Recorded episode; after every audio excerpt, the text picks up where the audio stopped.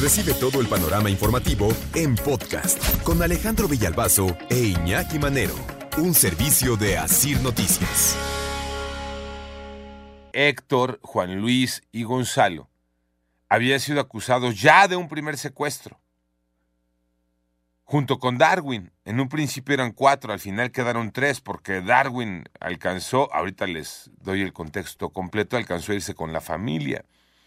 Estamos hablando de estos hombres que se convierten en el centro de atención después de que Netflix, produjera eh, Duda Razonable, Historia de dos secuestros, este documental donde expone, desnuda a las autoridades judiciales tabasqueñas corruptas a más no poder. Por lo menos en ese caso y en ese momento. Y las eh, pone en evidencia. Eh, autoridades de la Fiscalía de Tabasco que en el 2015 acusaron a cuatro hombres del secuestro de una mujer.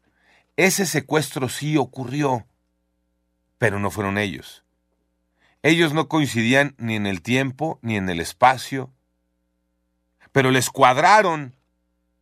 El, ustedes estaban ahí y los metieron a la cárcel.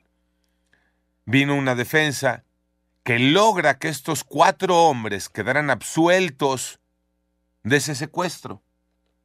Eso significaba que una banda de secuestradores estaba libre mientras cuatro inocentes salían de la cárcel después de haber sido acusados de manera injusta. Salen de la cárcel. Ahí están Héctor, Juan Luis y Gonzalo, junto con Darwin, felices fuera de la cárcel, allí en Macuspana, en Tabasco, con la familia abrazándose, pegando de brincos porque estaban libres. Darwin se dio la media vuelta, se dijo adiós y se fue. Se libró por minutitos porque en eso cayó otra vez eh, la Fiscalía de Tabasco y agarró a Héctor, Juan Luis y Gonzalo y los acusó de un segundo secuestro del ahora hermano de esa primera víctima. De este segundo secuestro siempre ha habido duda si en realidad hubo o no hubo secuestro que es lo peor todavía, porque les decía del primero, confirmado que hubo un secuestro, pero que no fueron ellos. Del segundo, incluso la duda de que se hubiera dado el secuestro de esa persona, aunque no fueran ellos. Pero al final los dejaron en la cárcel. Proceso legal. Ganan, ¿no? En este ir y venir de alegatos eh, de abogados.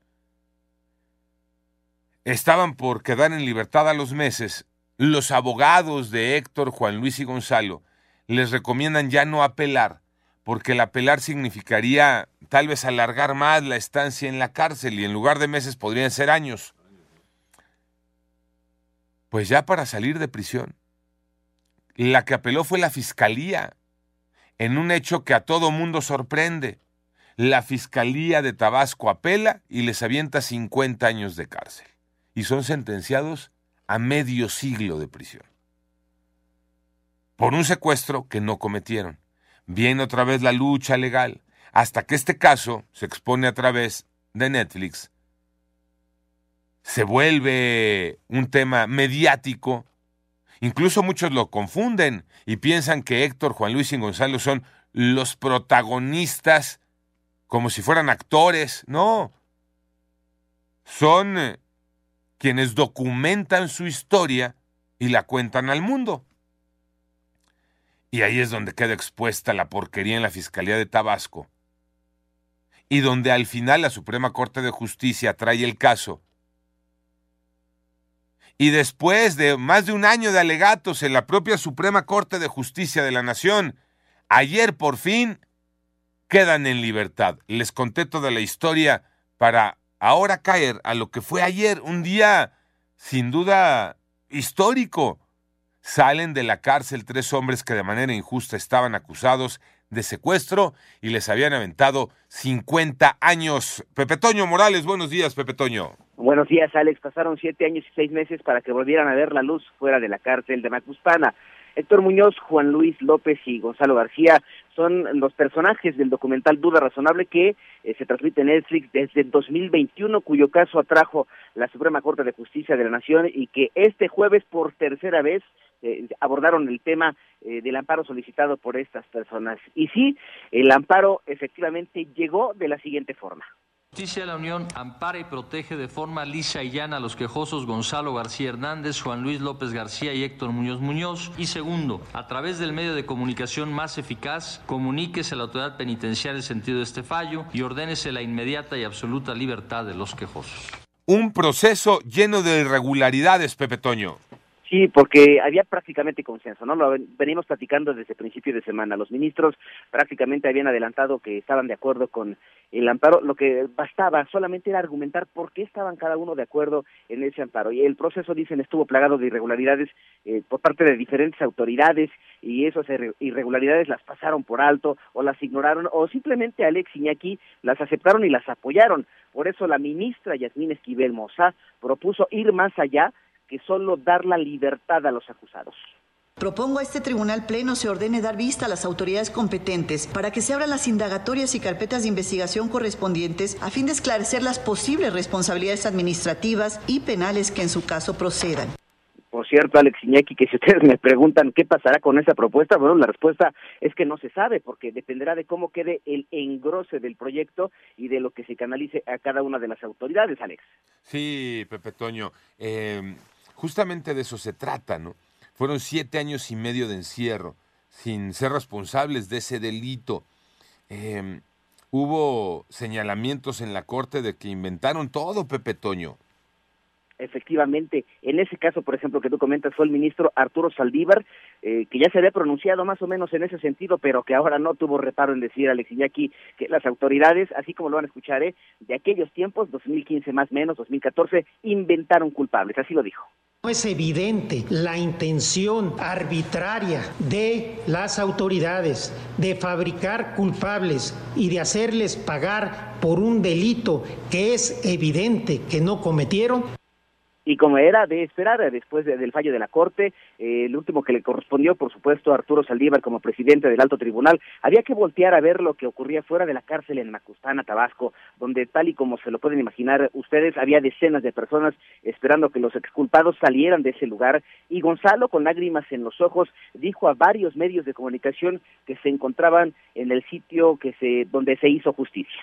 La gran felicidad, la verdad que gracias a Dios pues, hizo justicia y todo se resolvió.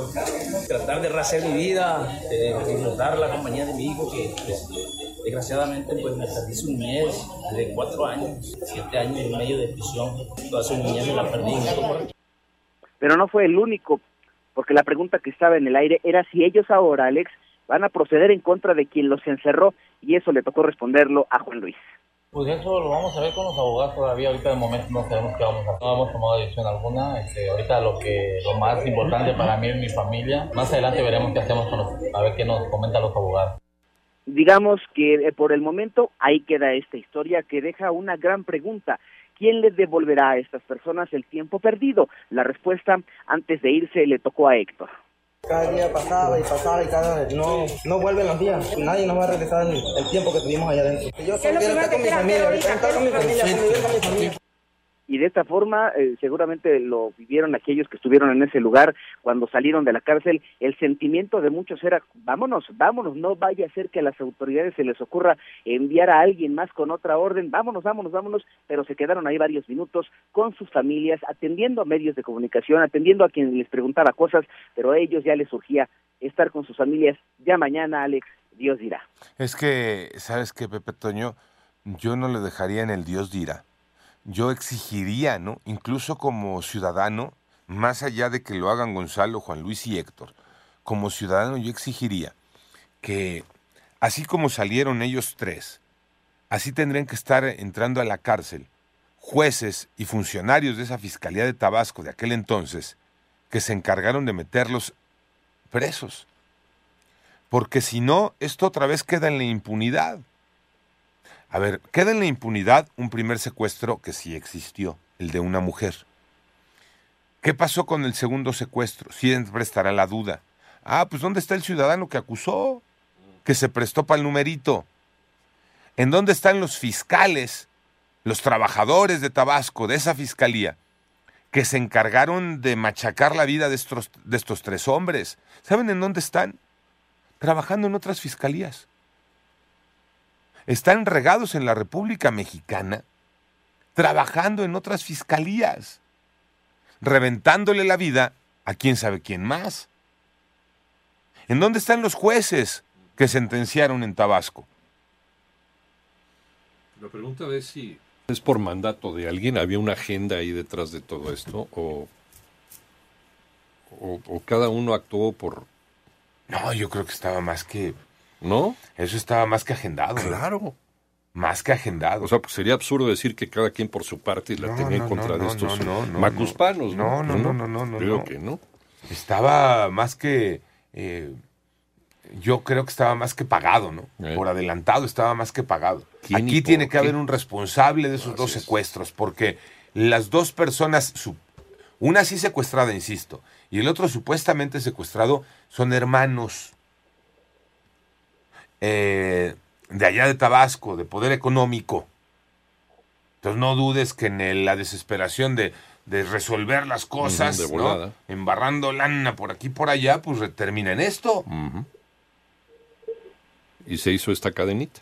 Unió los eslabones con dinero. Así como ellos están hoy saliendo de la cárcel, así tendrían que estar entrando a la cárcel quienes los acusaron.